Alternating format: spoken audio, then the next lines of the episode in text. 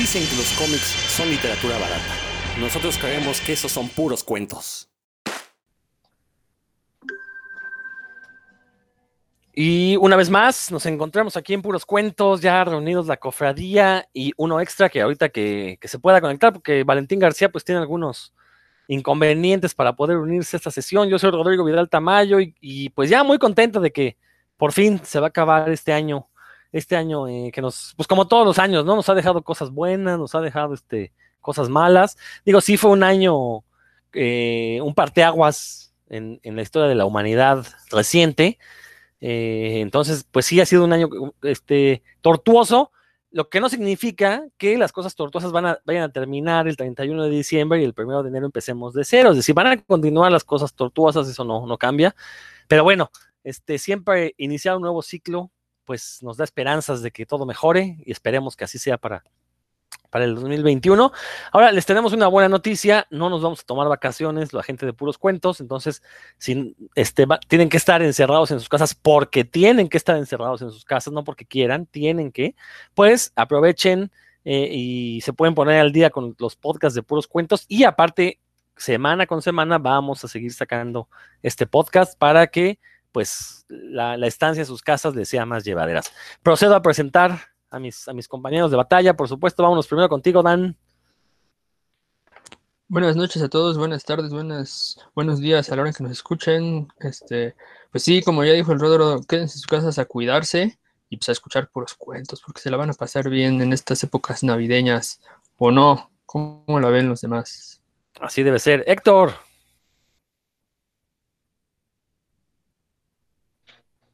Hola, ¿qué tal amigos que nos escuchan? Rodro, Dan, Robert. La verdad ya no se los voy a negar, estoy bastante nervioso porque al rato el equipo de mis amores juega la final, que son los Pumas. No, no, pero ustedes escuchan esto, bueno, pues ya sabrán el resultado y probablemente... Perdón, Héctor, dilo bien. los Pumas de la universidad, ¿eso es lo que querías que dijera? Que al rato van a ser campeones los Pumas. Cuando ustedes escuchen esto ya sabrán si, si ando hasta las chanclas en, el ángel de la independencia o haciendo chichille por los rincones. Espero que, este programa que les hemos preparado les guste y bueno, pues voy a andar qué? vas a andar como Emilio Azcárraga corriendo sin camisa por, por reforma. sí, te llamas también. Aunque gane tu equipo, quédate en tu casa a cuidarte, por favor. Sí, sí, cierto, no salgan a celebrar, ¿eh? No, no. Perdón, Héctor, perdón, termina de, de saludar. Vas a salir encuadrado, pero con tapabocas. Está bien, te dará otra cosa menos COVID. Perfecto. Y Roberto Murillo, quien viene ajuareado para la ocasión, él sí sabe cómo celebrar estos días de fútbol. Trae ahí su playera, que ya nos dijo fuera del aire, es la playera que usaba Pumas hace 19 años. Si no mal, si mal no estoy, en el sexto campeonato, ¿no, Roberto?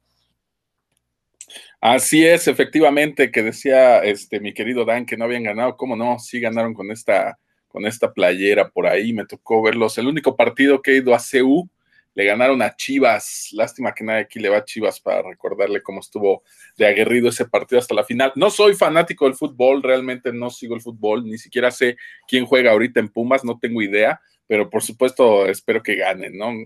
Eh, al rato, pues voy con unos amigos a ver el partido. No prometo poner mucha atención, pero prometo celebrar los goles de, los Pumas. Un saludote a todos los que nos escuchan. Ojalá se la estén pasando bien en sus casas, cuidándose encerraditos, todos sanos. Y pues estamos en este programa con toques navideños. Ya le tenemos por aquí a todos su regalote. Eso, exactamente. Pues sí, ya como este, este Caviño, Robert. ¿Qué, qué, qué, qué con Caviño? Creo que no quedó claro tu comentario, Héctor. Sí, para, para, informes de Robert, este, David Patiño y, Jorge Campos en la portería. Ah, sí, Roberto cree que ellos van a jugar. No, no sé, pensé que, Héctor estaba mencionando mis zapatos del tamaño de Bob Patiño, que siempre me los elogia, pero no, no le entendí muy bien.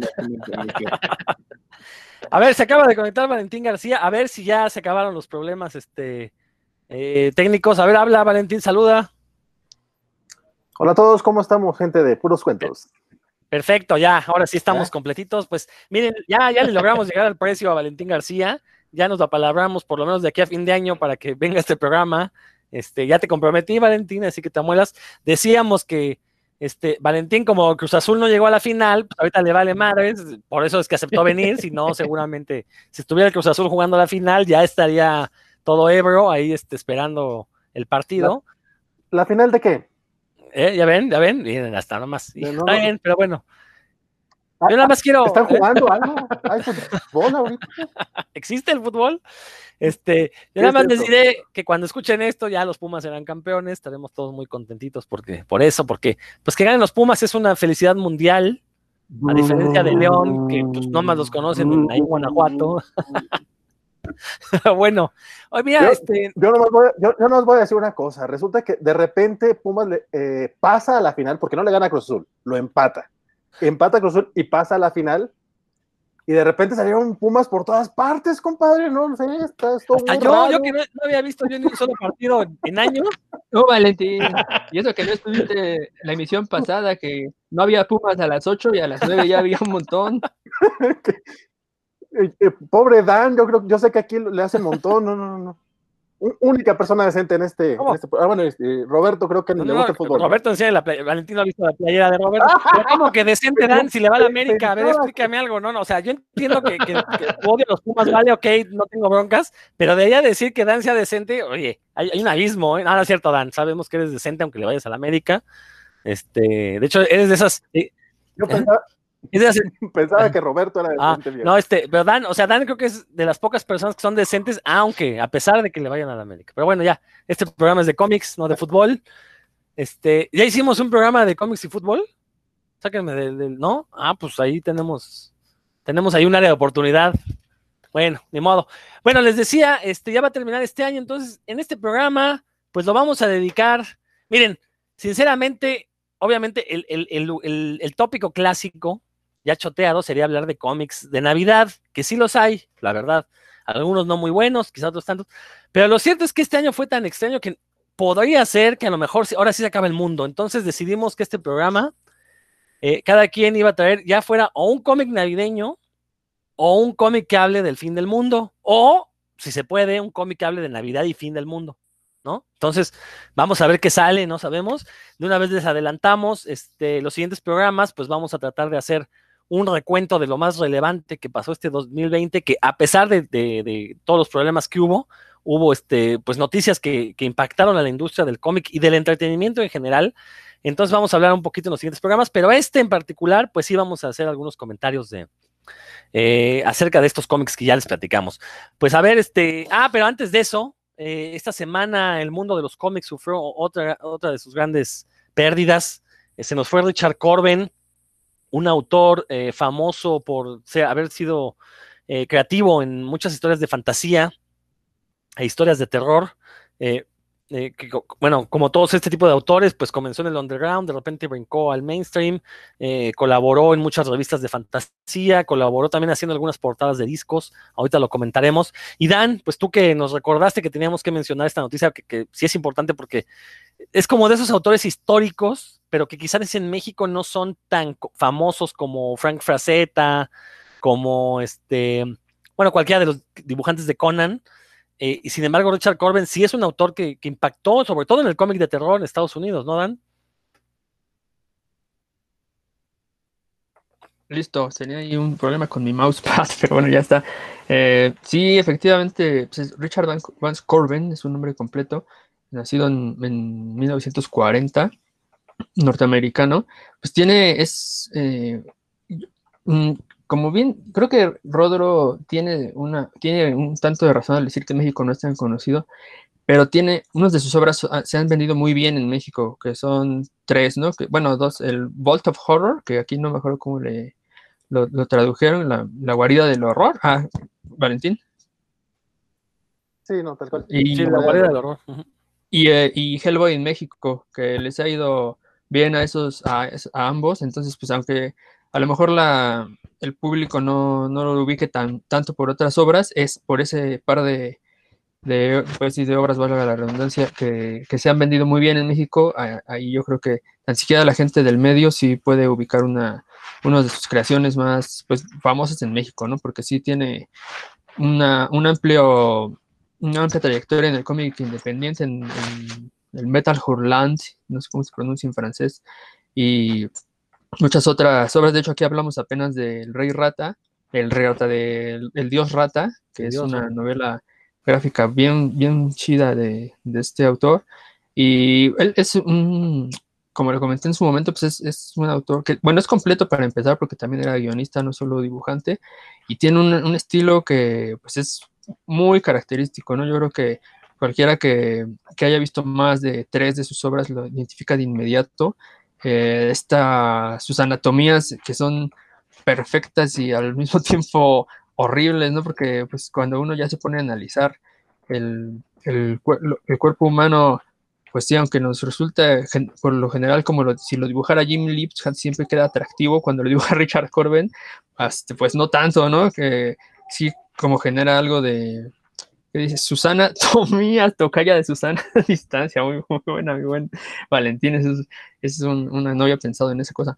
Pero bueno, esta tal Susana Tomías, las, la las- la- los cuerpos que dibuja Richard Corben, principalmente los rostros, eh, sí son pues inquietantes, ¿no? Son, son- llegan a ser tan cercanos a lo real que inquietan y, y en general eh, creo que es donde más eh, éxito tuvo y donde yo lo reconozco mucho. A mí me- es un autor que a mí en lo particular me, me gusta mucho sus, creaciones, es en el, en, las- en el horror, ¿no? Es siempre una obra que yo siempre califico de, de inquietante porque pues eso es, ¿no? Eh, los, los cuerpos, las mutilaciones, los monstruos que, que crea, inclusive las atmósferas, son, ya, sí, sí generan esa, mm, bueno, otra vez va, la palabra, esa atmósfera de, de, lo raro, de que aquí algo, algo anda mal, lo genera muy bien y, y también su, pues tiene un amplísimo rango de, de cosas, no solo dibuja, no solo les puede inquietar con monstruos, sino en un carnaval también, ¿no? Con,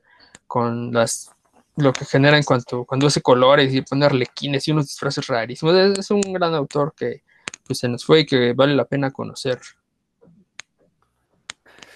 Toda la razón, Dan. Yo te voy a ser sincero, yo no soy muy fan de, de su estilo, porque como bien dices, o sea, es medio inquietante. Eh, sí, las proporciones son, bueno, no, la- las anatomías son correctas, quizás las proporciones no tanto, y, y sobre todo ya hacia el final de su carrera como que empezó a hacerlos más grotescos, ya todos sus dibujos parecían como simiescos, cosas así. Este, pero sí, eh, ahora que se murió, la verdad es que pues em- empecé a, empezaron a aparecer muchas publicaciones con su obra, y sobre todo lo que hizo en los años 70 para estas revistas europeas. Insisto, no le pedía nada a Frank Frazetta, ¿eh? O sea, e- e- es ese mismo estilo de dibujo, igual de los hermanos de Hildebrandt y cosas así. Este dibujo fantástico con hombres hipermusculosos y mujeres buenísimas. Este, nada, nada malo, la verdad. eh, pero sí, ya últimas fechas ya era un dibujo, pues, más, este, tirando, como hacerlo más caricaturesco, ¿no?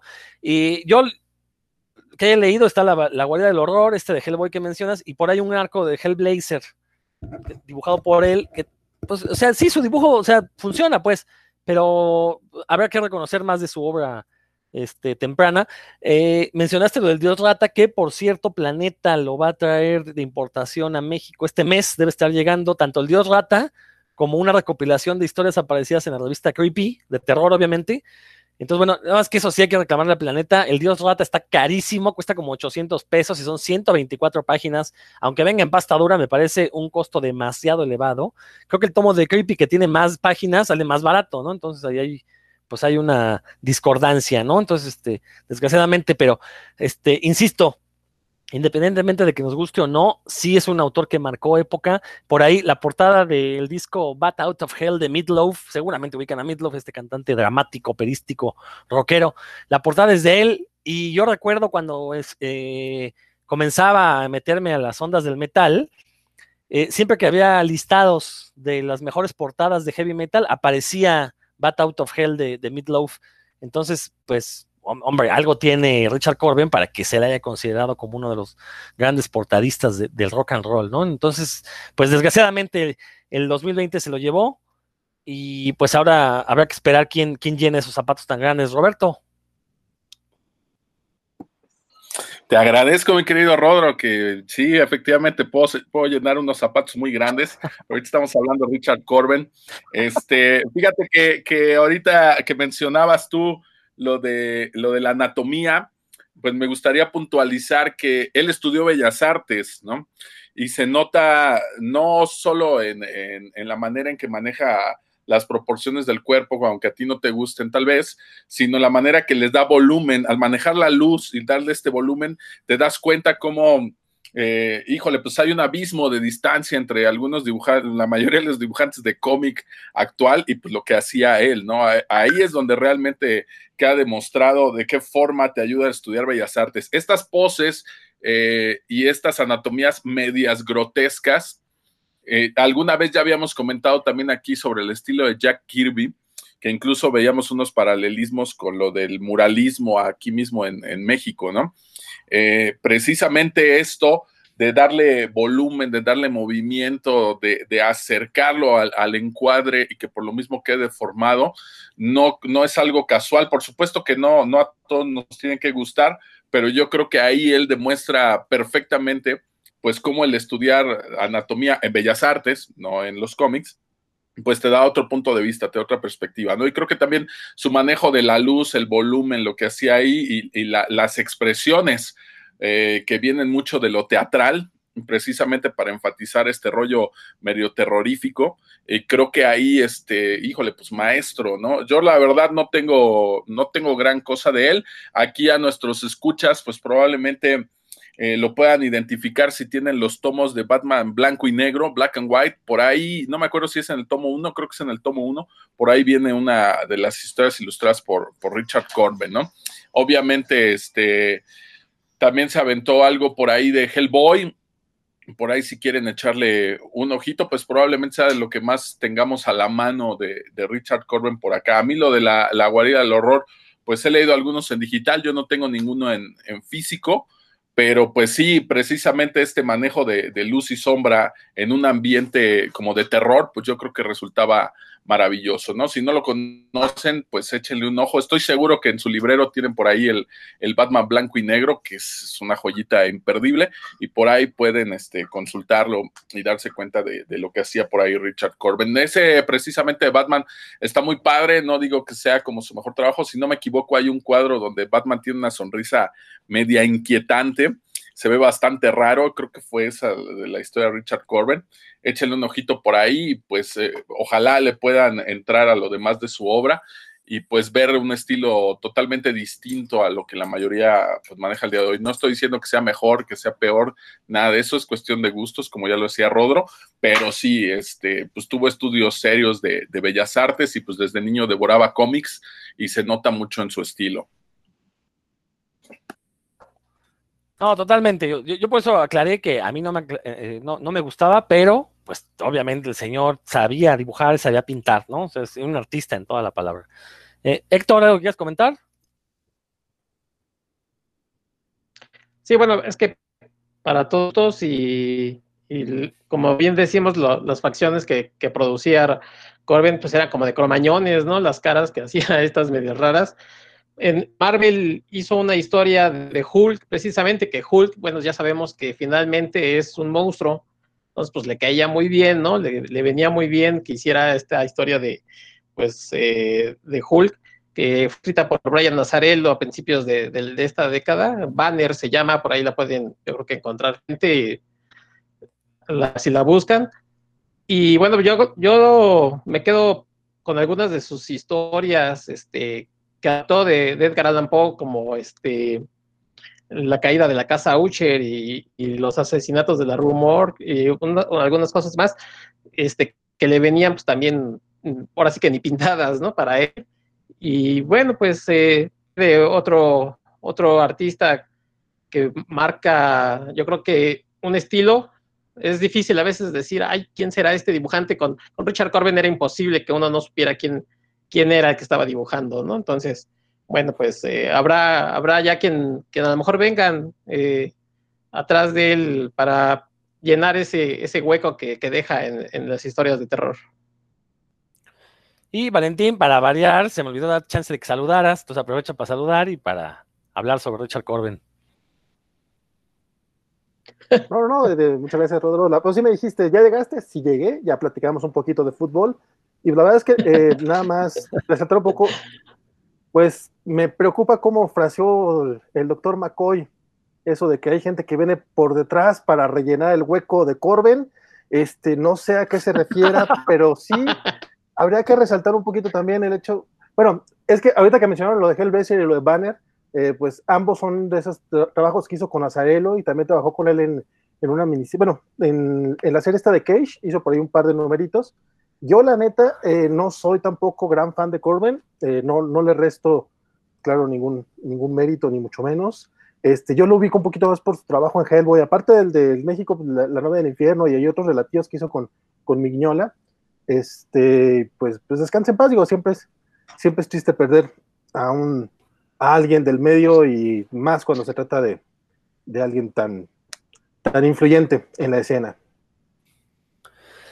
Muy bien, pues desde aquí un saludo para, para, Richard Corbin, donde quiera que se encuentre, ya ha de estar en alguna de esas mundos, en alguno de esos mundos de fantasía que, plasmó en sus, en sus cómics y en sus pinturas que vimos, ¿no? Y bueno, pues ahora sí vamos al tema que nos toca, este, cómics navideños y o del fin del mundo.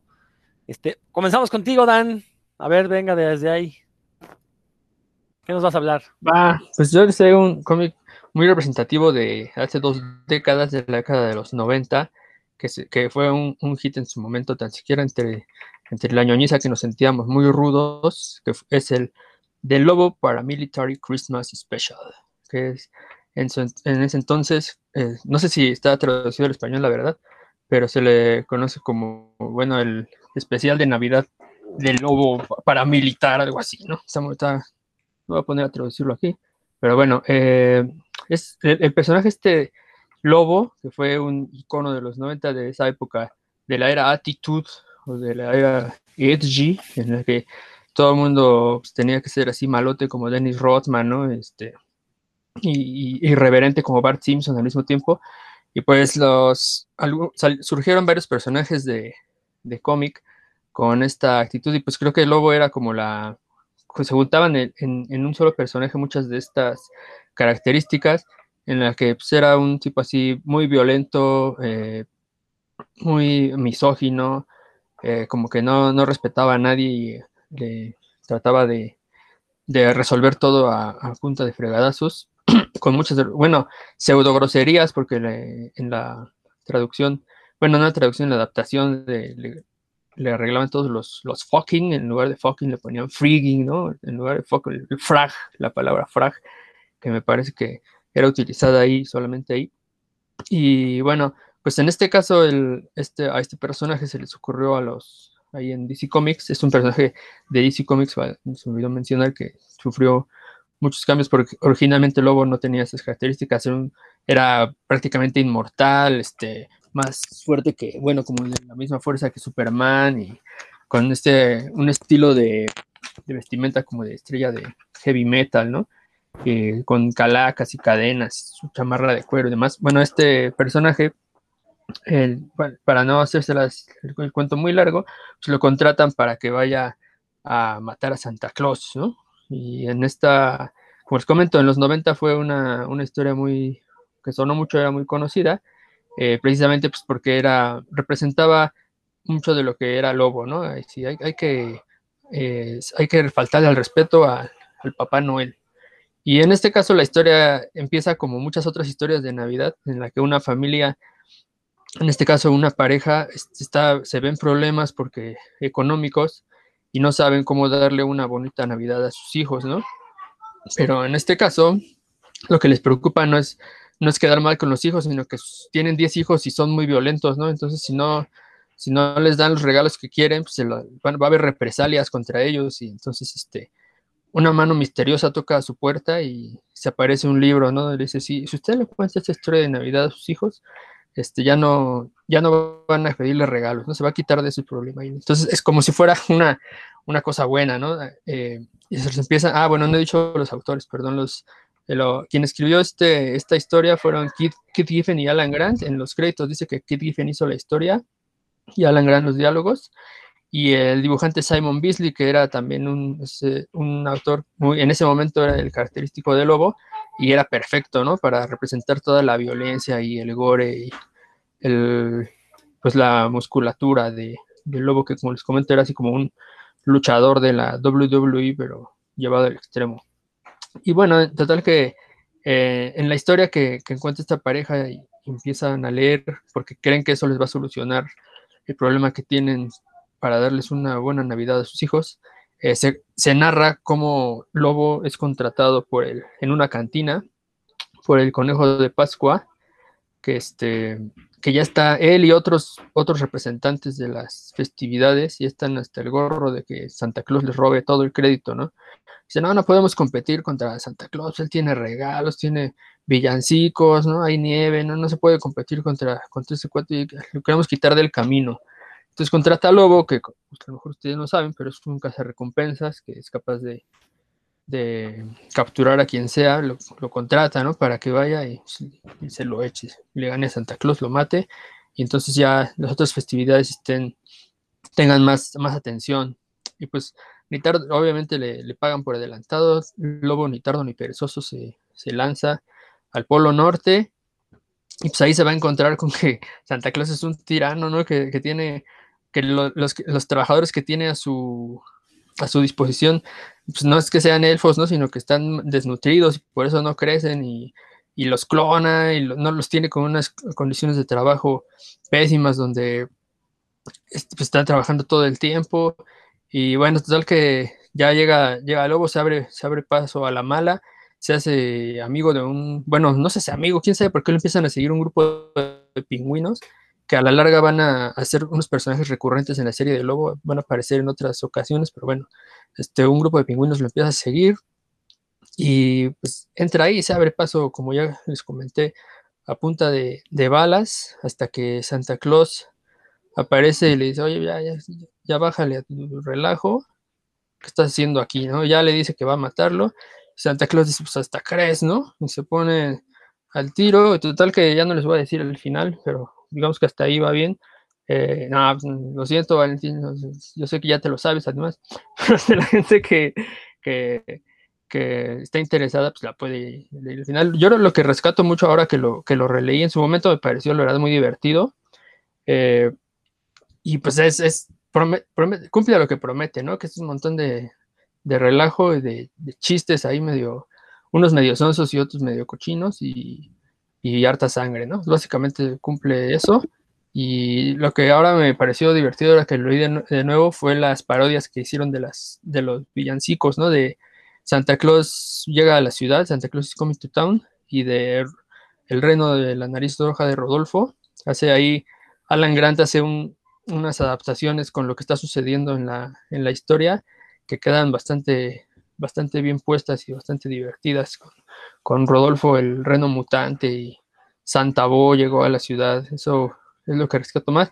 Y bueno, pues si les gusta una historia así, gore, sin mucho sentido, pero pues que, que sí, este, los va a mantener ahí viendo harta violencia por unas cuantas páginas, esta es para ustedes. Y pues ya, oh, sí, sí, creo que para la época, recordemos que es del 92 y pues era como lo que de alguna forma el público pedía, creo que funcionó, pero sí, ahora que le eché el ojo, pues en realidad lo más rescatable es el arte, ¿no? De, de Simon Beasley y de ahí en fuera, pues es, como ya le comenté, solo que les guste este, el gore y este tipo de, de, de historias. Si no, pues bien podrían dejarlo para otra ocasión. Pues ya todo un clásico de los cómics navideños, este Lobo Paramilitar y Christmas Special. Yo seré sincero, yo no lo he leído, eh, no se me ha antojado. Lobo nunca ha sido un personaje que llame mi atención, pero sí recuerdo en los noventas que fue muy famoso debido precisamente a, que era de los pocos cómics eh, publicados por una editorial grande dentro del género superheroico que sí de repente se pasaban de lanza con, la violencia, ¿no? Sobre todo el dibujo de Simon Beasley, que es muy, que es muy gráfico. Recordar a Beasley que también dibujó a Judge Dredd con historias igual de violentas y de sanguinolentas. Eh, y sin embargo, creo que este, este cómic fue de los que cimentó la fama de este personaje lobo como uno de los más eh, irreverentes dentro de la escena comiquera. Recordemos que en esos años Deadpool todavía no era este mercenario bocón, eh, era pues, un mercenario cualquiera creado por Rob Liefeld. Entonces Lobo como que, de hecho, el, cuando decidieron cambiar a Deadpool, como que se inspiraron mucho en esta actitud de Lobo, que como bien dijiste, era de los pocos cómics que, eh, pues no tenía groserías, pero era obvio que estaba diciendo groserías el personaje, ¿no? De hecho, yo recuerdo que eh, en las revistas de la época, eh, luego en las cartas se ponía a discutir que por qué DC no metía lobo a vértigo para que ya pudiera decir groserías y tener desnudos y cosas así. Digo, no sé por qué nunca se atrevió la editorial a hacerlo. Pero sí, un personaje que ya se volvió clásico. Yo ignoro si este se publicó en México. Tú, Valentín, te acordarás, sabrás si se publicó o no. De hecho, ahorita que lo mencionó Dan, me quedé con la idea de que, de que a lo mejor se había sido publicado. Yo no tengo dato al respecto. De hecho, nada, nos comenta acá Roberto que, en efecto no salió. Y, pero es que sí hubo varios comicitos del de Lobo que se trataron de publicar en aquellos tiempos. Salió Lobos Back, salió Batman Lobo.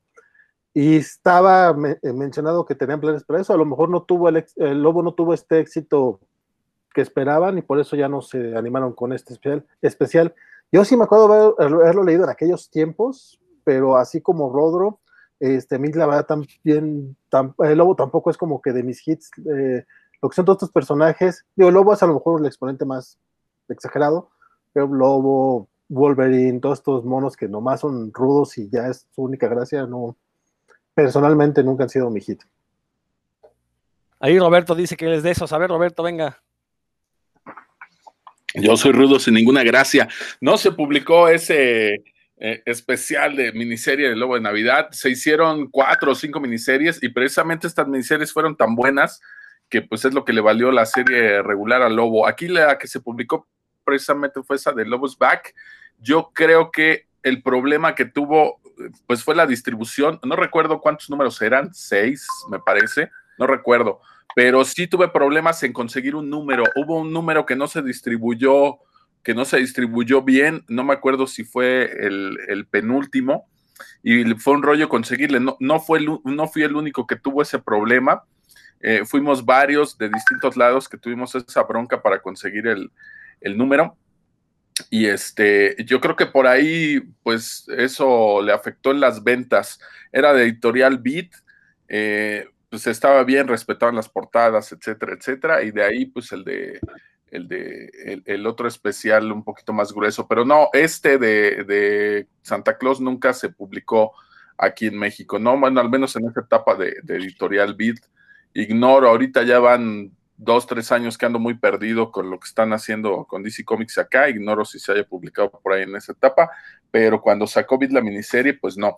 Es uno de los cómics que yo quería hablar. El dibujo, la verdad, es maravilloso. Yo creo que en los noventas no era común que llegaran este tipo de, de cómics por acá a México y pues de ahí me gustó desde que leí el Lobo Lobo It's Back y, este otro de Santa Claus, pues yo sí me hice fan del, personaje y traté de conseguir por ahí algunas cosas, ¿no? Estos pingüinos, como ahí se vuelven recurrentes y es genial verlos en otros cómics como hieren al lobo y hay un cómic donde van los pingüinitos como a reconstruirlo, ¿no? Como si fuera el factor de regeneración mutante de, Wolverine, pues es la función que cumplen ahí los, los pingüinos, ¿no? Está genial ver a Santa Claus rudo dando de guamazos y por eso quería hablar de este cómic para que diera pie a una recomendación para, para los niños. Muy buena elección por ahí, mi, mi querido Dan. Y este, pues sí, Lobo sigue siendo buenazo, ¿no? El último sarniano. Eh, nada más por último mencionar que este cómic dio paso a un pequeño cortometraje que si lo buscan en Facebook, le ponen el título de este cómic, se lo van a encontrar ahí, ¿no? Obviamente, pues hay que tomar en cuenta la época en la que se hizo no esperen este, efectos especiales ni gran cosa, pero pues tiene más o menos adaptada ahí la, trama de esta miniserie, ¿no? Por ahí si le quieren echar un ojo. Está en YouTube y... Muy bien, sí, nada más recordar... lo hicieron, según el dato que investigué, con 2.400 dólares hicieron ese corto.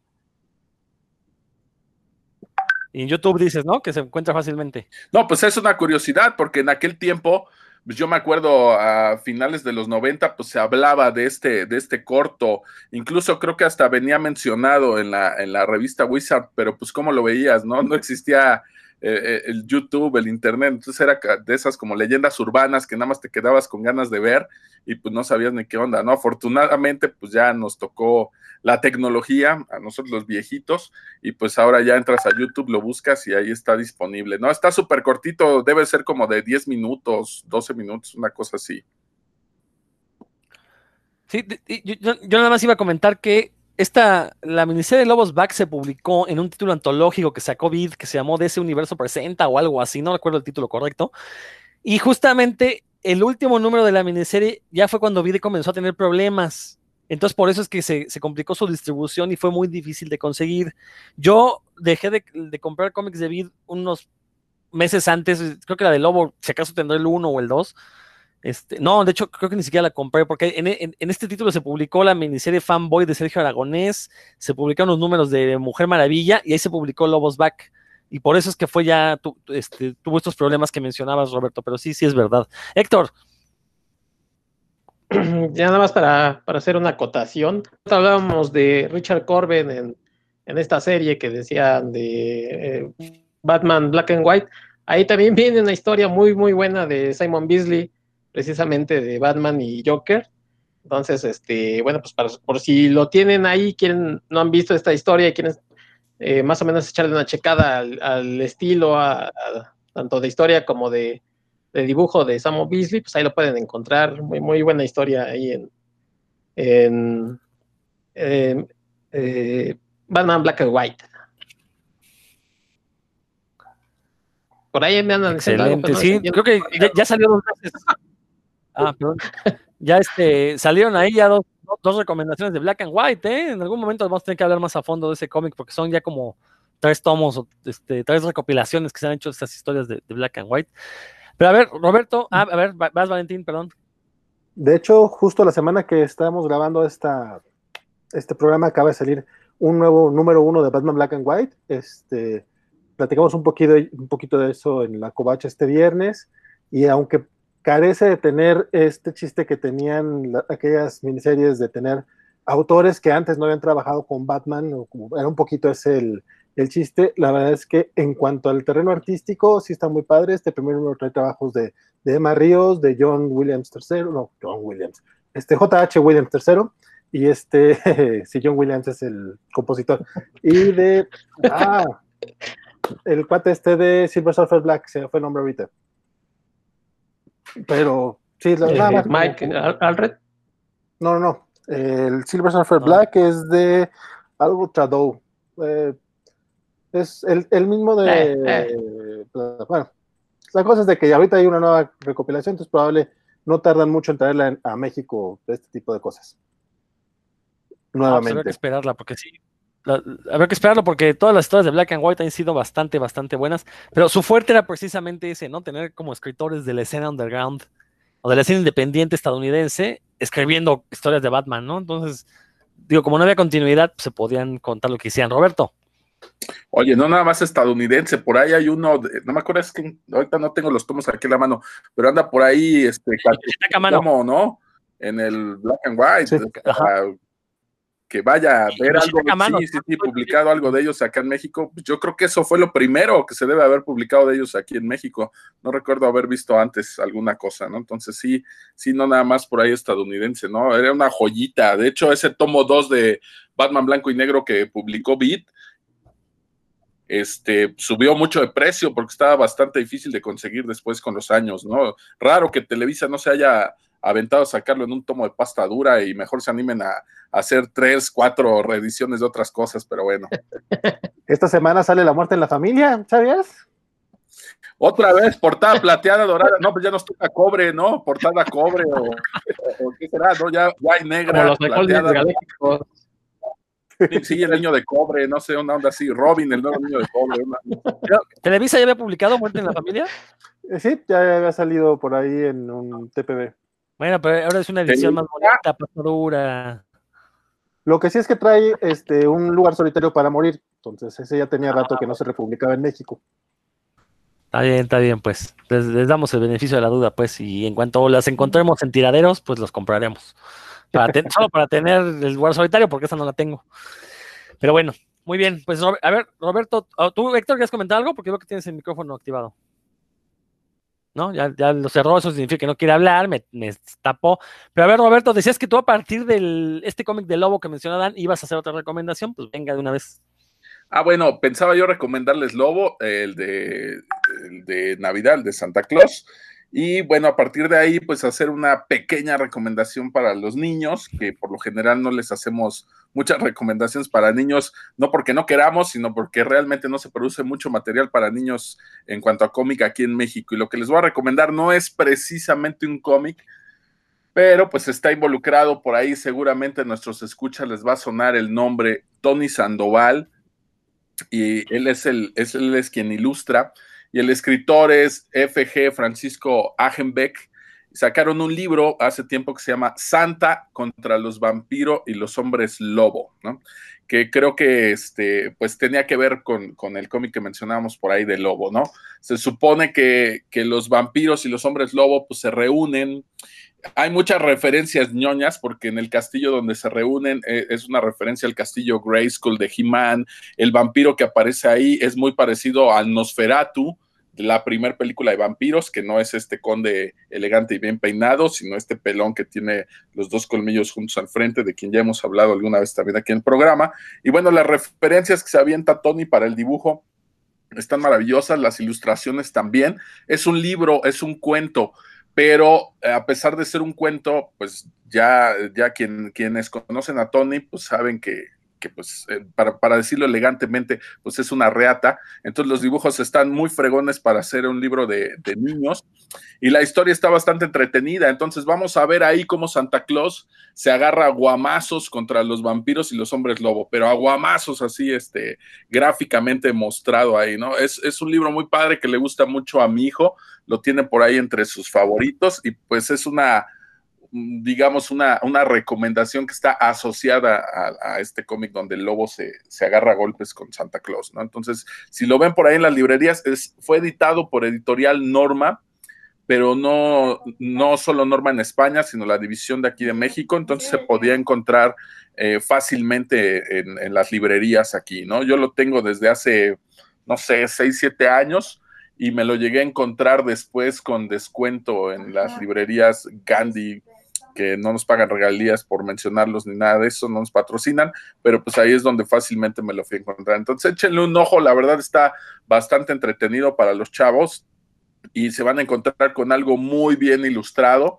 El cuento está bastante sencillo, está muy ameno, está divertido y pues es una de estas situaciones que, que cuando somos niños nos gusta imaginar, ¿no? ¿Qué pasaría si, si los vampiros, los hombres lobos se pelearan con Santa? Seguro es una idea que solo a un niño se le ocurre, ¿no? Alguna vez discutíamos en, en, en Facebook precisamente con los cuates comiqueros qué pasaba si, este, si a un vampiro lo mordía un zombie o qué pasa si a un zombie lo mordía un vampiro o si a un zombie lo mordió un hombre lobo, etcétera, etcétera. Son esas cosas que preguntaba mi hijo y que se le ocurren solo a los niños. Y pues él se encontró esta, esta historia y pues iba más o menos con estas fantasías que él tenía, ¿no? Y pues ver peleándose a Santa Claus contra vampiros y hombres lobo, pues le resultó algo bastante divertido. Échenle un ojo por ahí. Este, acuérdense, el autor es FG Agenbeck y el dibujante, pues Tony Sandoval. Muy bien, muy buena recomendación, porque tienes toda la razón. Eh, casi nunca hablamos de cosas para niños y esto suena bastante, bastante interesante.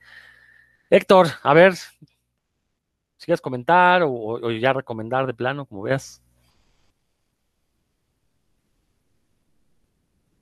Pues, este, me voy a mi recomendación, si quieren. Porque sí me voy a poner rudo. A ver. Bueno, pues eh, a la gente que nos escucha, esta, esta recomendación, este, la verdad es que sí es medio complicada porque es, es una historia en donde salen cosas muy grotescas, así como de apocalípticas, de fin del mundo, que estábamos también hablando ya, Dan dio este, parte navideña, también Roberto la cosa infantil. Bueno, pues aquí sí nos vamos a poner rudos y yo les voy a hablar de Cross, que es una historia de Garth Ennis, en donde, bueno, pues el señor Ennis, si ustedes lo han visto o han visto su, su serie esta de, de, Amazon Prime, que es eh, The Voice, donde, bueno, pues eh, ha habido escenas así medio volando por todos lados. Aquí en esta historia, la verdad es que no deja mono con cabeza. Bueno, pues es una historia, pues la verdad, para estómagos pues, fuertes. Eh, si ustedes son débiles de corazón, así como Roberto, que que lo ven grandote, pero pues es, la verdad, es una ternura el muchacho. pues eh, esta historia a lo mejor no les, no les gusta. La historia, bueno, trata precisamente, es una, especie como de infección medio zombie. Por momentos la historia o la, la, infección esta recuerda a aquella película de exterminio donde la gente se ponía como medio locochona, ¿no? Eh, más que, que, como zombie para, para comer cerebros. Eh, en aquella historia, bueno, se ponían así como rabiosos. Aquí sucede exactamente lo mismo. No se explica en qué momento este, o por qué sucede esta infección. De pronto la gente presenta una cicatriz en forma de cruz en la cara, así como si hubieran sido quemados, como si hubieran sido marcados con una cruz en la cara, a lo largo y a lo ancho. Entonces eh, la gente se pone loca y empieza a destruir gente, empieza a haber violaciones, o sea, todos los, eh, eh, eh, digamos, como estos mmm, primitivos, pero de, violencia y de muerte aparecen en la gente, gente muy tranquila, pues de pronto empieza a golpear a otra hasta, hasta la muerte y obviamente pues es una, es una historia en donde hay un grupo de gente que quiere escapar de todas estas cosas que están sucediendo en las ciudades, en los pueblos, en cualquier lugar de, de, básicamente de Estados Unidos, porque allá están locos, en, en, el resto del mundo creo que estábamos este, en otra cosa, pero allá en, en, en estas ciudades, la verdad, la gente se pone muy, muy mal. Eh, hay inclusive, bueno, el dibujante es Jason Burroughs, es un dibujo, pues yo creo que correcto para la historia, o sea, ni, ni es tan, tan detallista, la verdad es que hay escenas en las que salen eh, miembros y les hay volando gente con ellos en la mano, con eso mata a otra gente. La verdad es que sí es una historia, como les digo, que si no les gusta este tipo de, ya decía hace rato Dan que, que el lobo era gore, pues aquí es gor, gor, gor. Bueno, ya parezco yo aquí guajolote, ¿no? Pero es gor, gor, gor, gor, gor, gor, gor a, a la máxima potencia. Y si les gustan estas historias, bueno, pues eh, tendrán, tendrán bastante material para leer porque eh, esta historia de, de, Cross fueron 10 números, pero después le siguieron otros, otras eh, varias miniseries. Una de ellas inclusive está escrita por alguien de quien ya hablamos aquí la semana pasada, que fue Alan Moore, que se llama 100 o Plus 100, creo que se llama así. Yo la verdad no le digo no, por, no porque no he tenido acceso a ella, sino porque ya saben que después de pronto se empiezan a juntar historias y pues se van relegando, pero por ahí la tengo. Entonces, hasta Alan Moore ya dentro pensar que, que, tenía algo que decir, que le interesaba el universo, el cheque fue muy grande, eh, iba a explotar su, su, su, creatividad. Este, entonces, pues le llegaron ahí a Don Alan Moore y también tiene una historia ahí. Si ustedes le quieren echar un, un ojo, eh, publicada aquí, este, vale, ya, sí, ¿verdad? Ya está publicada aquí. Sí, así es. Este, eh, Panini ya publicó, Cross ha publicado cuatro tomos. Eh, digo, metiendo un poquito en tu recomendación, en recomendación, y contrario a mis gustos personales, te diré que solamente el primero, el de Dennis, es el que realmente vale la pena. No soy muy fan de Dennis, pero justamente ese primer tomo son, son diez numeritos eh, con arte de Jason Burroughs que están eh, demasiado humanos para el tema que, que trata. Sí, lo que pasa es que yo creo que ya después los siguientes, las siguientes historias pues le van dando la, la, vuelta a lo mismo, ¿no? O sea, ya, ya viene siendo lo mismo, eh, más gráfico, más, más centrado en personajes en, en algunos casos, pero pues, digo, no sé si por ahí Dan, que, que le gustan estas cosas del amor, si ya tuvo chance de, de leerla y, y, a lo mejor nos pueda decir si vale la pena o estaba en automático don, don, don Alan. Pues, este, dejé de escucharte, Héctor, no sé si, qué pasó, pero sí, eh, sí leí ese, el Crossed más 100 o plus 100, que se supone que sucede 100 años después de, de que pasó la plaga de Crossed. Bueno, primero quiero decir que, que Crossed es una, es una de mis historias apocalípticas favoritas, qué, qué buena elección, Héctor, qué buen gusto. Eh, y bueno, pues te, te dejo, nah, Navali no tanto, pero mí, a mí, sí me gusta mucho. Este, creo que lo has escrito muy bien. Eh, no, no, puedo, no voy a agregar más al respecto, solo que sí la super recomiendo. Eh, y en el caso de, de Crust Plus 100, que de Alan Moore, también, yo creo que sí, no, no estaba en automático Alan Moore, sí hace, le agrega a, como mucha imaginación a, a, cómo podría ser el mundo después de esos 100 años en los que esta bola de salvajes, digamos, son mayoría y hay unas poblaciones por ahí aisladas con, con gente más o menos pensante.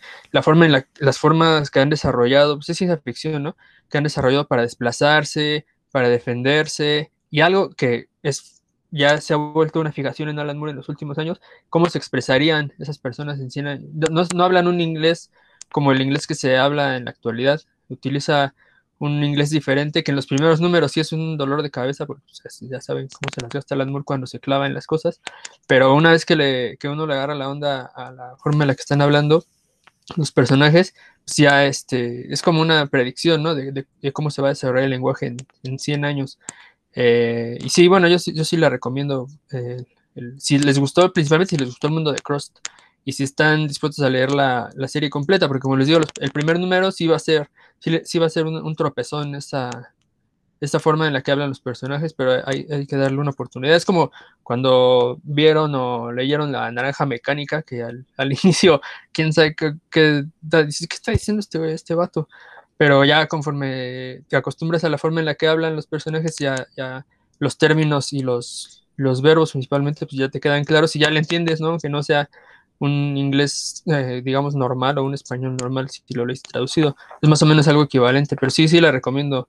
Héctor, si te gustó el mundo de Cross, creo que sí te va a gustar. Bien.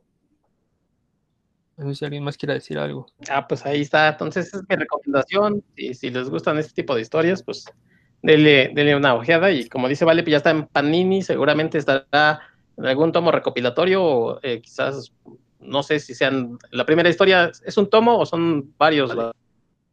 Eh, los, los, los, primeros 10 capítulos de este de, de Ennis están en, en, un solo tomo, que es el Cost 1. El okay. segundo tomo es el de Family Values, que ya es por David Lapham. El tercero se llama sí. Psicópata, igual mismo equipo creativo. Y el cuarto es Badlands, que trae tres historias cortas. Una es de Ennis y Jason Burroughs, otra es de Lapcom y otra, no me acuerdo quién era el otro. Pero vamos, llaman cuatro tomitos hasta ahorita y cada tomo es autoconclusivo. Eso también es bastante, bastante chido, pues. Sí, sí, sí. Muy bien. Pues sí, pues, pues Cross, otro, mi recomendación. No, muy, muy buena. Yo, yo, no he leído Cross. Sin embargo, ya, o sea, mucha gente me lo ha recomendado. Es, es uno de los grandes pendientes que tengo. A ver si ahora para este 2021 por fin, por fin me aviento a leer Cross, que sí, sí te tengo muchas ganas, la verdad es que no, no, y no porque no lo he leído, de hecho por ahí debo tener los archivos, así que nomás es cosa de buscar un poquito, y que aparece, por ahí menciona Valentín algo del juego, ¿cuál juego de Cross? Ah, el juego de fútbol, todavía falta una hora, hombre. Es que Robert, Robert está diciendo que quisiera hacer una recomendación rápida porque ya, ya le urge. Ah, perfecto, pues vas Roberto, sí, sí, sí, porque tiene que ir a, a ver el, el, el partido y no te culpamos. Claro que no, de hecho ni siquiera es por el partido, pero bueno, vamos, este, vamos a hacer una recomendación antes de que me despida yo y los deje aquí con mis compañeros para llevarle la contraria a mi querido Héctor y como ya iba yo a recomendarles este libro de, de niños de Santa contra los hombres lobo y los vampiros, este, pues quiero rec recomendarles algo más o menos en ese tono. Es un cómic familiar, lo puede leer un niño, lo puede leer un adulto sin ningún problema. Ese me lo encontré aquí en Tlaxcala. En inglés se llama Christmas Song Book de Mina y es de Walt Disney. Y es, es eh, el canción de Navidad. Está traducido en España como canción de Navidad. En realidad, el cómic que trae ahí pues está basado en el cuento de Charles Dickens, el de un cuento de Navidad, que es donde al tío Rico MacPato pues se le aparecen estos los fantasmas de las Navidades pasadas, futura, etcétera. Ya no sabemos la mayoría del cuento. Existe por ahí una, unos capítulos, una película animada precisamente hablando de esta historia. Yo me lo encontré aquí en cómic y el cómic está maravilloso. Realmente creo que no hemos hablado eh, o al menos no me ha tocado hablar aquí en puros cuentos, de los cómics de Disney que se hacían, que realmente son muy buenos cómics, muy bien escritos y estaban muy bien pensados. La narrativa también está padrísima, la narrativa gráfica.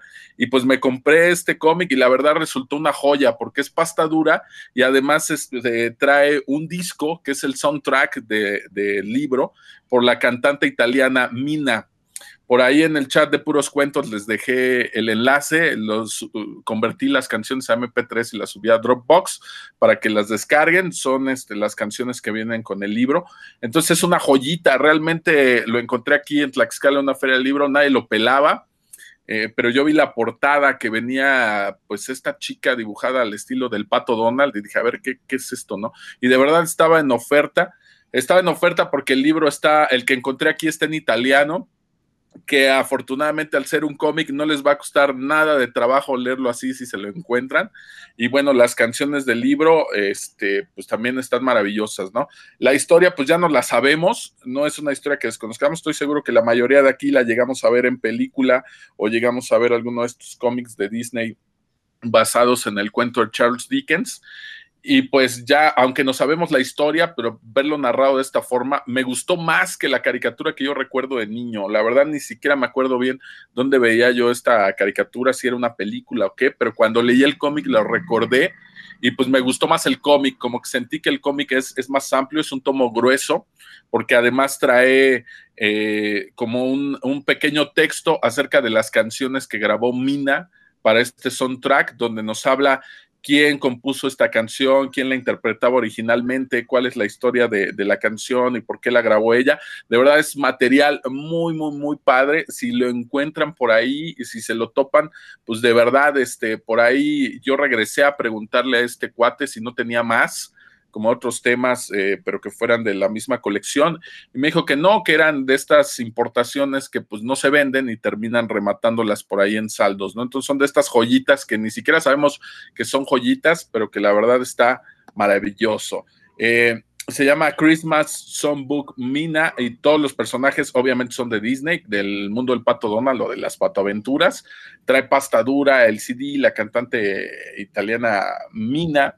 Y bueno, ella al hacer estos covers, eh, le van haciendo para cada una de las canciones una ilustración alusiva a cada tema. Además de este cuento, que es el de la historia de Navidad, pues incluye otras cinco historias en cómic de distintas épocas ¿no? Obviamente la principal, pues es la que está basada en el cuento de Dickens, que fue originalmente publicada en 1982 en los cómics de, en los cómics de Disney, ¿no? Entonces, pues por ahí si se lo llegan a topar o lo quieren buscar en, en digital, pues échense un clavado y la verdad es un tomo bastante, bastante bueno y pues es algo que puede leer toda la familia, se lo pueden dar desde un niño y ustedes ahora que ya son probablemente adultos como, como nosotros, pues van a recordar estas historias como me pasó a mí, que recordaron que ya los habíamos leído, no recuerdo si es de las revistas delgaditas que publicaba Beat, donde venían los cómics de Disney, no recuerdo si fue ahí donde lo leí por primera vez, pero sí recuerdo haberlo visto en caricatura, entonces échenle un ojo y si no, pues por ahí espero que, que en el comentario, cuando publiquemos este podcast, en el primer comentario les dejamos el link al soundtrack para que se puedan descargar al menos las canciones que trae este CD, ¿no? Entonces échenle un ojo por ahí y esa sería mi, recomendación de Navidad. Excelente, Roberto. Pues agradecemos tu participación en este programa. Nos vemos la siguiente semana. Ve pensando en los temas relevantes, no necesariamente lo mejor, puedes hablar de lo, peor también del año. Entonces ahí nos estamos viendo el próximo domingo. Pues muchas gracias a todos. Un abrazote y pues feliz Navidad para todos los que nos escuchan. Me despido, chicos, y ya celebraremos la victoria de Pumas después. Va, ya estuvo. Excelente. Dan, ¿querías comentar algo de esto que comentó Roberto? ¿No? No, la verdad está, está, me dio mucha curiosidad porque yo también era seguidor de los de los cómics de Pato Donald. ¿Se acuerdan que aquí se, había uno que se llamaba la revista Pato Donald y traía entre cinco y seis historias o a veces dos muy largas, pero de, la verdad muy, muy buenas. Mi hermano y yo las coleccionábamos, inclusive las ahí nos buscábamos los atrasados y demás porque eran nos gustaban mucho las historias de ahí de Pato Donald, nada más. Entonces me, me atrajo mucho. Excelente. Pues habrá que, como, como bien dice Roberto, ya cuando publiquemos este programa, ahí él colocará el enlace para que puedan al menos escuchar las canciones y ver si es posible conseguir el, material. A ver, Vale, ¿de qué nos vas a hablar? Uh, ah, perdón, Héctor, ¿quieres hablar? ¿Va dónde Héctor, ¿quieres decir algo? Doctor McCoy. Venga, vale, ¿quién sabe? ¿Quién sabe qué está sí, sí, sí, sí. Ah, vas, vas. Sí, sí, sí. Nada más, este, dar, este, este Roberto, mi, mi infancia, eh, había una historia muy bonita de, del rico- el tío rico MacPato, donde según iba a donar, ya saben que pues, es bien amarrado, iba a donar una lana a los niños o algo así, y se derrumbaba este, su bóveda donde tenía el dinero, y ya saben, pues ahí andaban todos tratando pues, de sacar aunque sea un pesito, y él decía, pues si sacan algo, pues va para los niños, y metían un trenecito, si mal no recuerdo, metían un trenecito y iban sacando así los fajos de dinero. La verdad es que era un, eran unas historias, había unas historias que eran media carta, que se publicaban aquí en México. Ese especial de Navidad, no sé por qué se me, se me grabó mucho. Este, era un tamaño más eh, cómic, digamos, americano, o sea, grande. Entonces, probablemente porque era especial de Navidad, lo hicieron así. Y bueno, la verdad es que ahorita Robert, sí, casi me salen las lágrimas de, de recordarme esas historias de, de Walt Disney y del Pato Donald. Excelente. Ahora sí, vale. Fíjate que hace poco estuvo en descuentazo este las- eh, un tomo de Scrooge McDuck justamente en Amazon y me apentonté tanti- tantito y ahorita está ya agotado. Es el de, el de Don Rosa. Este, son dos tomitos pasta dura que ya tengo rato que lo estoy cazando. Pero bueno, hablando más de temas navideños, ¿qué- acá dijeron, a mí me dijeron navideños y todo el mundo está yendo por los. No es cierto, nomás fue un el que se fue por las cosas apocalípticas, pero de todas maneras quería decir que no, no, yo quiero retomar el tema eh, de, de temporada con un par de cómics que a lo mejor les tocó leerlos porque se publicaron aquí en México ya hace unos, unos 25 años, este, que son los de eh, Superman. eh, son un par de números de Superman así dentro de la serie regular eh, que se llamaban El Correo de Metrópolis. De hecho, Dan Jorgens, bastante original, le puso ese título porque así se llamaba la sección de cartas de- del cómic. Y la verdad es que están muy bonitos. A mí el personaje de Superman me gusta mucho, me parece que capsula muy bien lo que, lo que son los, superhéroes eh, o el cómic de superhéroes, lo que debería ser este rollo de, de ser buenas personas simplemente por el hecho de ser buenas. Eh, y es, este justamente, es, estos dos cómics, sobre todo el primero, este, invoca muy bien todo, todo, este, todo este tema. Básicamente, este cómic sucede en 23 de diciembre, es Superman yendo al, al sistema de correos de Metrópolis, porque pues, eh, así como a, a Santa Claus le mandan un chorro de, de cartas a los niños allá en Estados Unidos, pues se supone que en el universo de DC, Superman recibe también ese tipo de, de cartas, se recibe, tienen, todo un cuarto dedicado a Metrópolis para el correo que recibe Superman y él todos los 23 de diciembre va para tratar de leer lo más que puede. Que aquí, la verdad, pensándolo bien, sí está un poquito chafa de parte del, buen Clark, porque pues, él sí podría leerse todo, todo, todo lo que le llega en un ratito, así como Flash, pues él también tiene super velocidad, también podría hacerlo. Pero no, él se toma su tiempo, no lee todo, porque sí, es un despapalle. En este número en particular, aparte, va Lois Lane, a, así lo acompaña. Es antes de que estén casados y todavía tienen así como el pequeño detallito de que, hola señorita Lane, ¿cómo está? Acompáñeme, vamos a ver las, las cartas.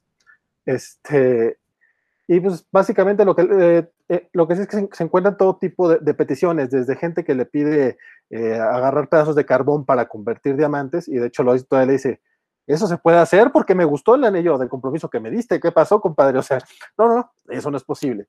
Eh, o sea, muchos le piden cosas así medio, medio gandallas, pero obviamente hay personas que también este, le piden cosas más bonitas o más, este, más humanas, que es parte del chiste del personaje. Y aquí uno de los casos que vemos es sobre un par de hermanas que fueron separadas eh, por el muro de Berlín.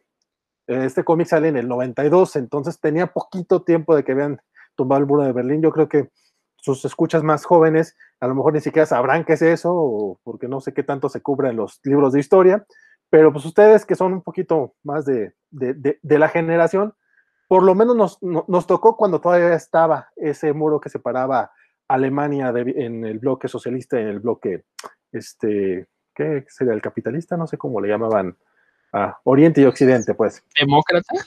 Ah, cierto, demócrata, demócrata, eh, capitalista, que, bueno, este, la cosa es de que eh, pues, esta carta es de, una señora, ¿sabes qué? Pues yo eh, perdí a mi hermana en aquel tiempo, ya, ya tumbaron el muro, pero pues no, no la he encontrado y pues ya estamos viejitas y pues me gustaría me gustaría reencontrarla y sí, en efecto Superman va y la lleva y la reencuentra con su hermana es un momento muy muy bonito. En otro, en otro caso, este, le, le piden un corazón, una, una persona que está, que, que, que está en operacionista, dice un trasplante de corazón y dice, pues que yo no puedo con estas cosas, yo no puedo ayudar.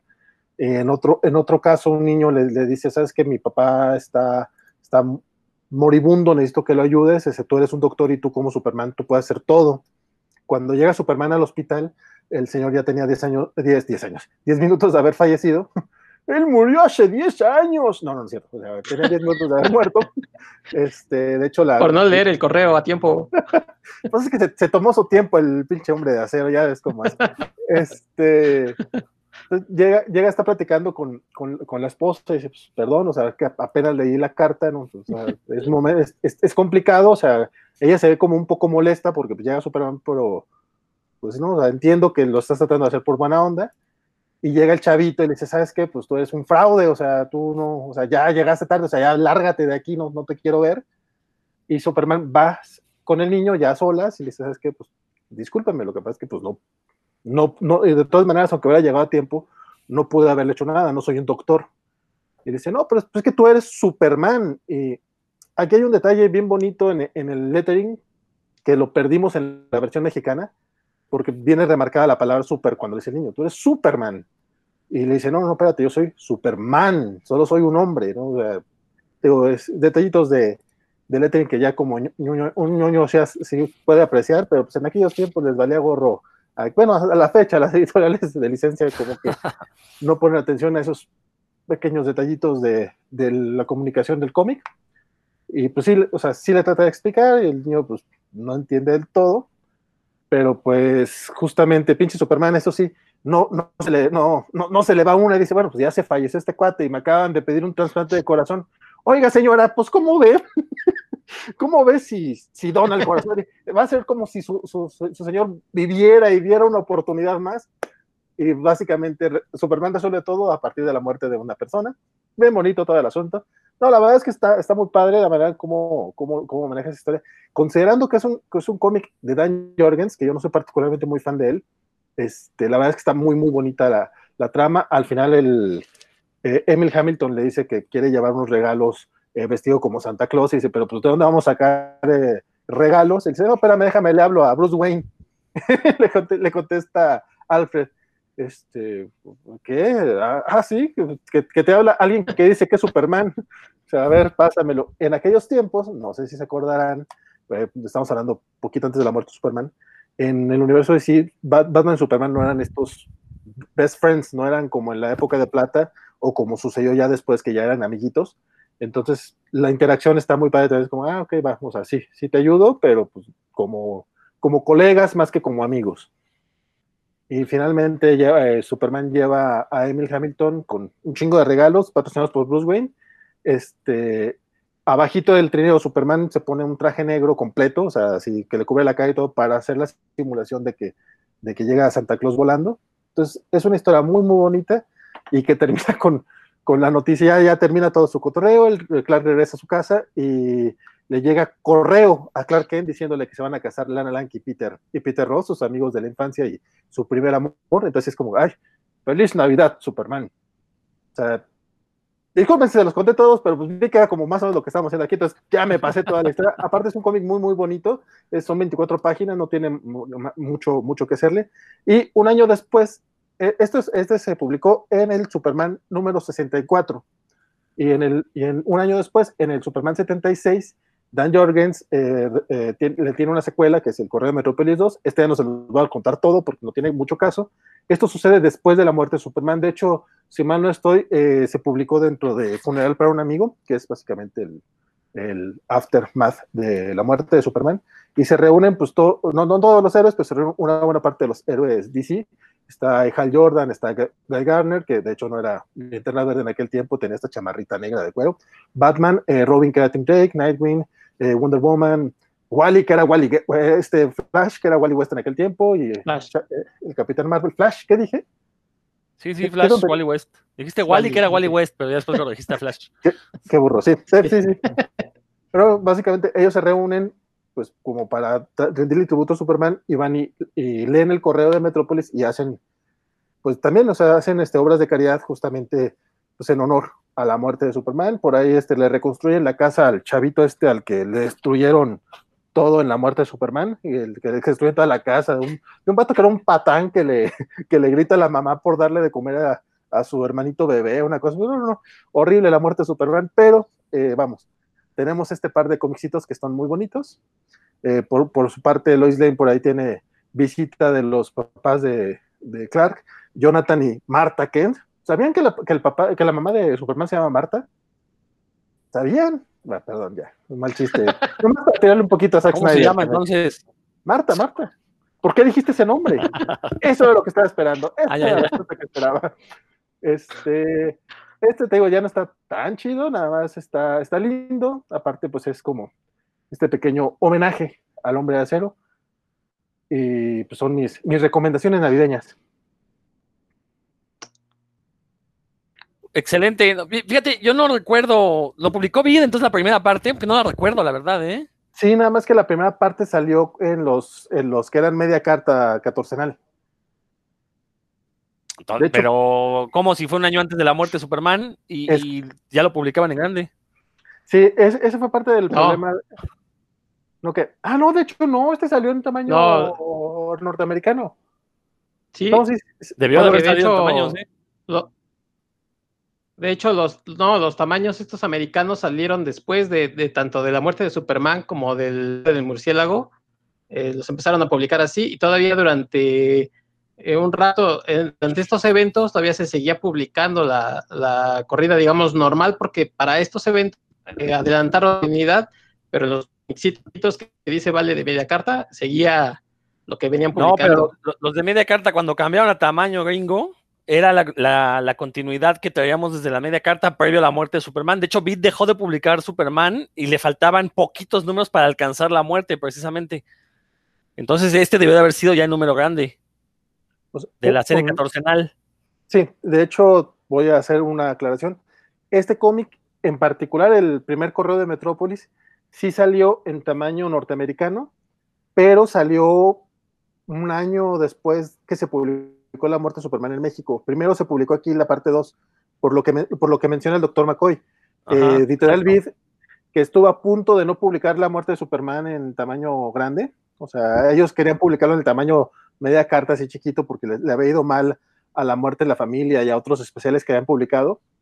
Eh, de repente, por algún. ah, de repente se les prendió el foco a alguien, les- eh, no sé si fue el. No era muy común. No, no, no, no sé si fue Paco Jiménez o alguien que, que insistió mucho.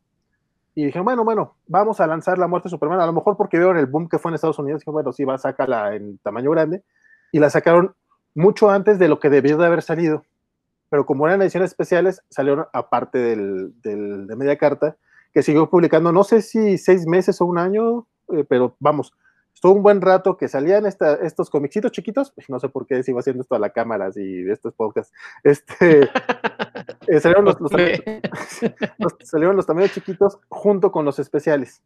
Entonces, pero, pero este en particular sí ya fue después del Superman 224 de Editorial Vid, donde ya salían en tamaño, en tamaño regular.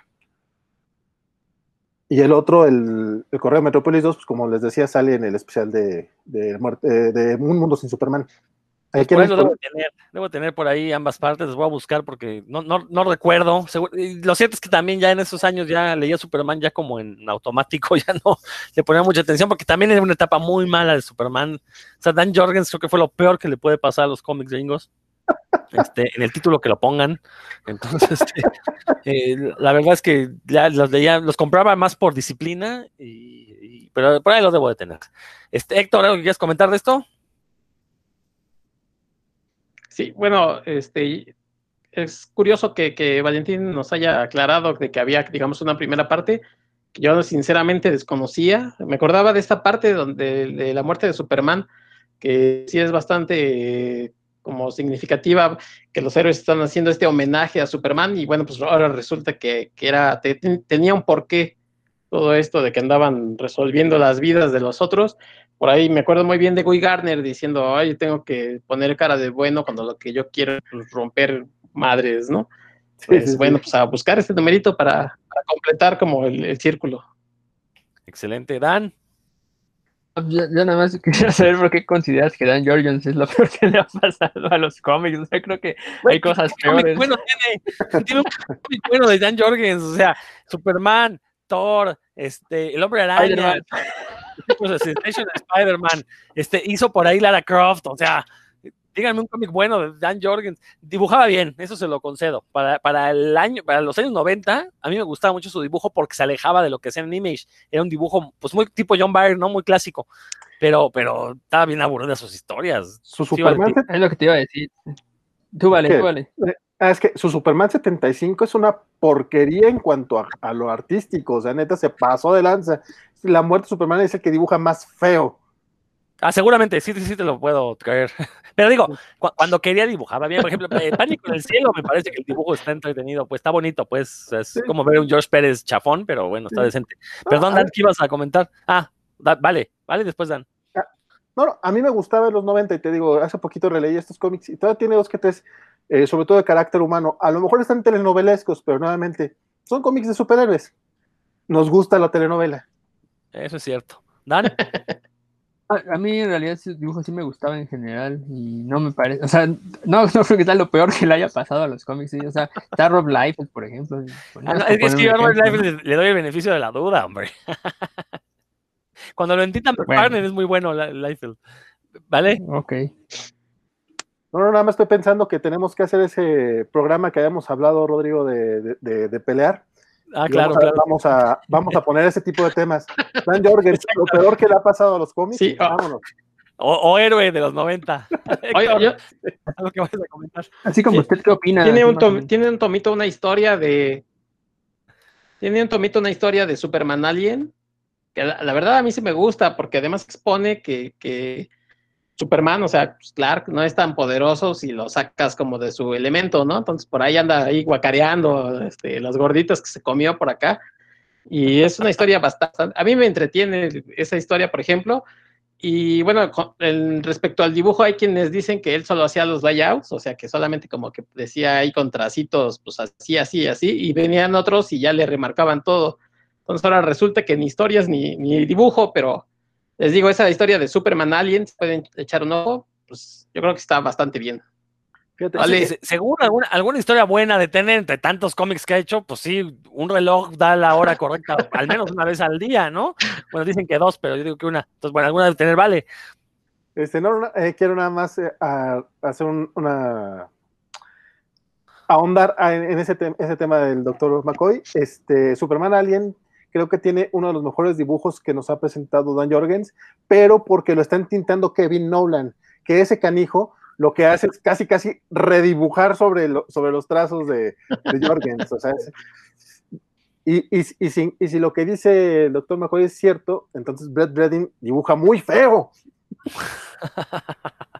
Pero bueno, está bien, está bien. Algún día haremos un programa de Dan Jorgens, creo que se lo merece. O sea, sí es un histórico, nos guste o no, es un histórico. Él mató a Superman, este, y pues, pues marcó una, de, una época, ¿no? En los 90, pero bueno, ya, ya hablaremos de eso posteriormente.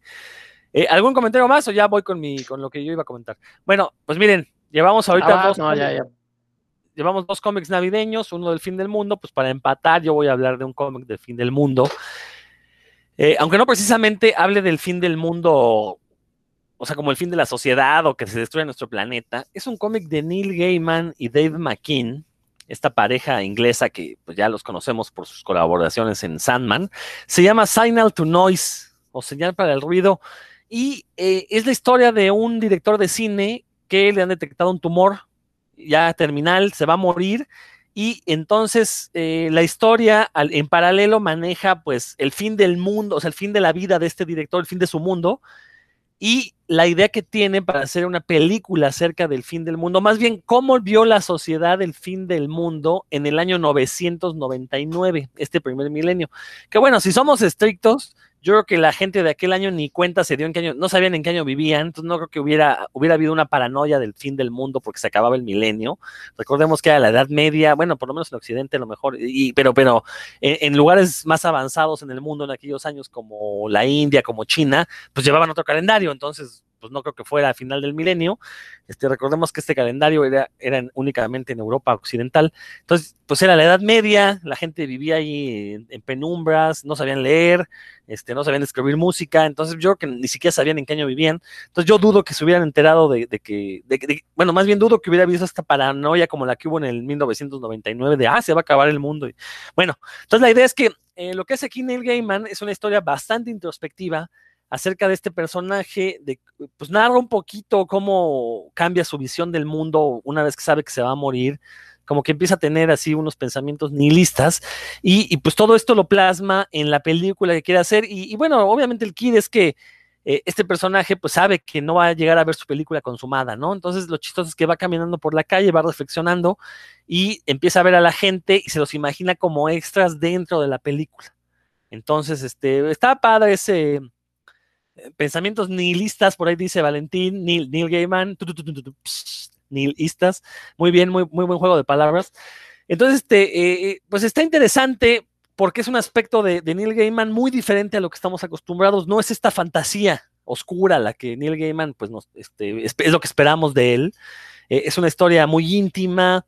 Por ahí se especula que muchos de los pensamientos que tiene el personaje son pensamientos, ideas reales que Neil Gaiman tenía sobre el mundo.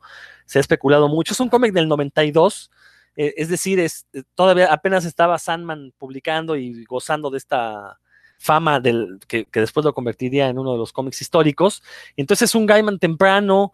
Eh, el dibujo de Dave McKean, bueno, recordemos que Dave McKean combina fotografía intervenida con ilustración. Entonces, eh, la verdad es que para esos años se veía bastante, bastante original, muy locochón. De hecho, el dibujo eh, quizás no sea tan bueno porque es muy experimental. Entonces, creo que ahí es donde la historia pierde un poquito de, de, la fuerza que podría tener porque pues te distrae mucho el dibujo de McKean, como le mete tantos elementos, de repente te distrae.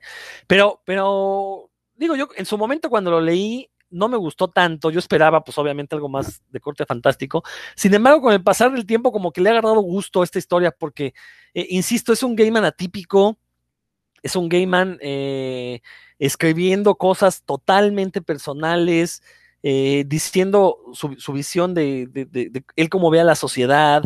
Y, siempre es interesante, ¿no? Ver a una persona que usualmente se escapa hacia mundos que él fabrica para contar historias, pues contar una historia mucho más aterrizada, ¿no? Y sobre todo con esta temática eh, eh, del fin del mundo. Pero insisto, ¿no? Eh, viéndolas desde, desde, un punto de vista de un solo personaje al que se le va a acabar el mundo, efectivamente, ¿no? Tiene los días contados, sabe que se le va a terminar y bueno, ¿cómo puede combinarlo con, con, con, con, sus alrededores, cómo puede tomar ideas para el proceso creativo a partir de lo que le está sucediendo y a partir de lo que está viendo a su alrededor, pues ahora con unos nuevos ojos. Se llama Signal to Noise. Eh, eh, sé que existe una versión en español publicada por Astiberri, eh, no sé si en inglés se siga publicando. Eh, de hecho, ignoro si, lo, si en algún momento lo publicó bajo vértigo.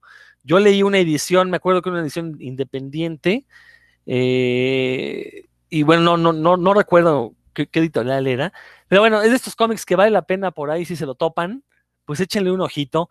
Insisto, el, el trabajo de Dave McKean, pues es eh, eh, experimental como siempre ha sido, no, no esperen un dibujo convencional. Eh, en algunas partes estoy seguro que les va a encantar, en algunos les va a repeler, pero a final de cuentas esa es la intención de Dave McKean, hacer un dibujo que, te genere sensaciones y, y que combina muy bien con esta historia que, que, nos cuenta Neil Gaiman, a lo mejor sí los deja un tanto bajoneados, un poco deprimidos, este, porque era la intención precisamente, pero, pero resulta interesante porque es, es, otra mirada al fin del mundo, ¿no? Lejos del apocalipsis zombie o, o, de que nos vaya a chocar un, un asteroide contra la Tierra, es una, una visión muy original de cómo se le puede acabar el mundo a una persona. Y bueno, para este año que ha sido bastante atípico, pues una historia típica de Neil Gaiman, ¿no? Eh, ver quienes lo consideren de los mejores escritores de cómics. Yo en lo personal soy muy fan de Sandman, no soy fan de fuera de Sandman de Neil Gaiman. Sin embargo, esta obra es bastante original y creo que por eso vale la pena que le echen un ojo, ¿no? Signal to Noise, a cargo de Neil Gaiman y Dave McKean. Dan, no sé si quieres comentarme algo. Sí, mira, me llamó la atención lo que dices, porque a mí me parece que Neil Gaiman es un muy, es un gran, gran narrador de cuentos, de, short stories, como le dicen en, en, inglés, ahí es donde en realidad yo lo encuentro un, un máster más que como guionista de cómics y como novelista, lo que he leído, los, los, las novelas que he leído de él pues, están ahí medio pasables, ¿no? Pero los cuentos sí son, sí tienen genialidades ahí, ¿no? También en algunos poemas. Entonces me llamó la atención porque sí es una, como un, una historia que autoconclusiva, eso me llama bastante más la atención que otras cosas de Neil Gaiman. Y a- a- lo- mientras lo mencionabas, puse a googlear a ver en dónde se podía hallar y veo que está, que lo publicó Dark Horse, entonces que Mm. ha de andar no tan, no, no de ser tan difícil de conseguir, ha de andar por ahí en Amazon o por ahí. Y coincidentemente también es el 92, igual que, que algunas otras historias de las que se hablaron aquí, no sé si sería como, andaría, como diría Alan Moore, la- las ideas andaban en el espacio, este, contagiándose entre, entre, entre sí. Pero sí, a mí sí me llama la atención, no la conozco, pero como te comento, yo la, lo respeto y admiro a Neil Gaiman como narrador en, en historias cortas y creo que sí vale la pena echarle un vistazo porque sí como lo narras, pues es atractivo, ¿o no, mi buen Héctor y Valentín? Vale, a ver, ¿qué opinas? Dices que no. Control D, control D. Ahí está. Es que, es, es que no agarró el control de. Eh, yo no conocía esta historia, la verdad, a mí me llamó la atención y pues yo sí soy un poquito más fan de Neil Gaiman, entonces yo sí le, le entraría. Excelente, duda, no- Héctor. No, lo he escuchado. Si igual no, no sabía de esta historia, yo espero que, que como bien dices, eh, nos, nos guste. Yo ahora estaba pensando en esta historia que también empieza como una especie de fin del mundo que, eh, pronosticado de Good Omens, me parece que es Buenos Presagios, este, y que, bueno, eh, escribe junto con Terry Pratchett, la verdad es que a mí es una historia que me parece que tiene una buena idea, pero no la, no la concreta eh, digo, a mi gusto hay quienes ponen a Neil Gaiman siempre pues, en un pedestal y que dicen que son muy buenas historias. A mí en lo particular no me encanta. Pero bueno, pues habrá que checar esta. Seguramente, como bien dice Dan, seguramente es, este, como es autoconclusiva, como él la maneja solo, seguramente será mucho mejor que esta de Good Omens, que, que bueno, si ustedes la han leído o han visto este, por ahí la serie y demás, pues eh, ya sabrán un poquito de qué va, que era igual, les digo, el fin del mundo, pero pues, suena mejor esta que nos estaba platicando Rodro. La serie de Good Omens está bien chida. ¿Qué, qué, qué, qué pero le pone? Pero, no he visto, ah, así sí, no sí, pero, pero está como, ajá, pero, pero está como adaptada, o sea, quitan como mucha paja que tiene el libro. O sea, no sé si tú has leído el, el libro, ¿vale? Pero me parece que sí eh, le da muchas vueltas para, para un tema que, que me parece que prometía más. ¿Me, me ves con cara de que he leído el libro? Este, no, pero de hecho justa- justamente la, la serie está, está condensada por el mismo Gaiman, entonces ahí le estarías la- echando la culpa a, a Terry. ¿Qué pasa? Espérate, ese, murió. pues, no, yo creo que la culpa es, más que culpas, yo creo que es lo que siempre pasa. Ajá, ajá. Siempre pasa que cuando son dos artes de, de personas hacer una sola cosa, pues se atropellan, cada quien la quiere llevar para su, su molino, en fin. O sea, no, no- digo, a mí particularmente no me encantó, pero pues seguramente hay quienes la ponen, pues, como de lo mejor que ha hecho Gaiman. Yo, a mí me, a mí me llamó más la atención la, lo que estaba contando Rodro. Excelente. Pues tenemos que terminar No, este está programa porque tenemos que terminar este programa porque pues ya va a comenzar el partido de fútbol y queremos ir a verlo. Digo, no porque seamos muy fanáticos, sino pues porque este, es- este año ha estado tan del nabo que ya esperemos que los Pumas sean campeones. Por lo menos ya decir, bueno, algo bueno salió del 2020 y cuando en el futuro recordemos en 2020 no nada más digamos, ay, fue el año de la pandemia, sino digamos, fue el año que los Pumas volvieron a ser campeones una vez más. Así que pues todos pongámonos de acuerdo para que esto suceda porque se oye mejor decir que los Pumas fueron campeones en 2020, suena mejor que decir que el León fue campeón en el 2020, porque pues, la León, el León, ¿a quién le va a León? Nomás los de León. Este, el Peritos de va León, si se acuerdan, el Peritos de, de Luis de Alba era de León. Pero bueno, pues a ver, Héctor, si gustas despedirte, por favor.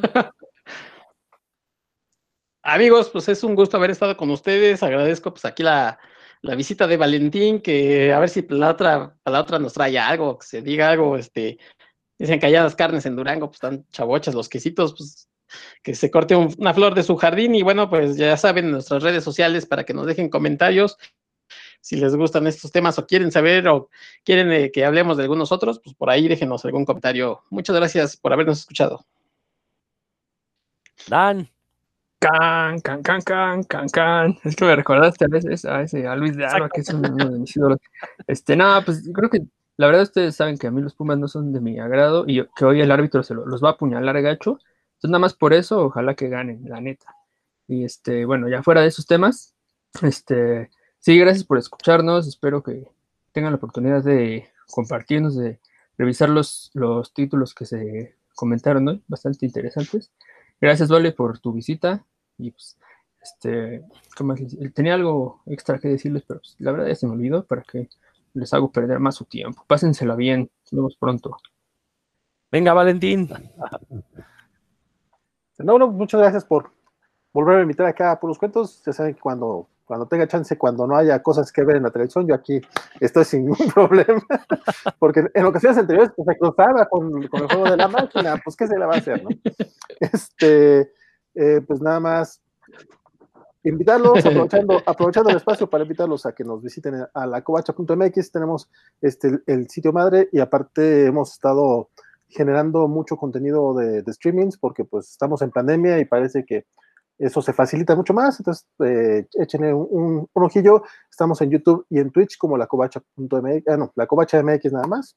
Y en otras redes sociales. Mi nombre es Valentín García. Muchas gracias, Rodro, Dr. McCoy, Mr. Dan y el buen Roberto Murillo que al parecer eh, comió algo, le hizo, le hizo daño a alguien, andaba malito del estómago y se tuvo que ir antes, pero ojalá la próxima vez nos pueda acompañar todo el programa.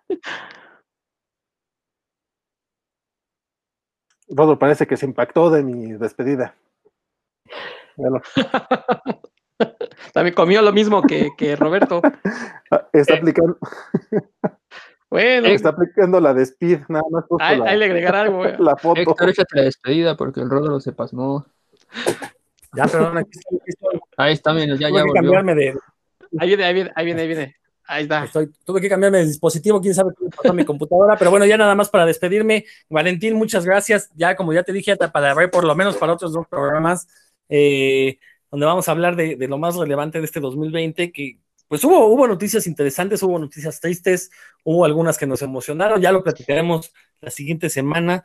Van a ser dos programas dedicados a eso, yo creo, porque estoy seguro que va a haber, o sea, sí nos va a tomar tiempo eh, mencionar todo, todo, todo, lo que fue el año del entretenimiento y en particular de los cómics para el siguiente año. Muchas gracias a toda la gente que nos escuchó y pues esto fue Puros Cuentos, nos estamos escuchando próximamente. Qué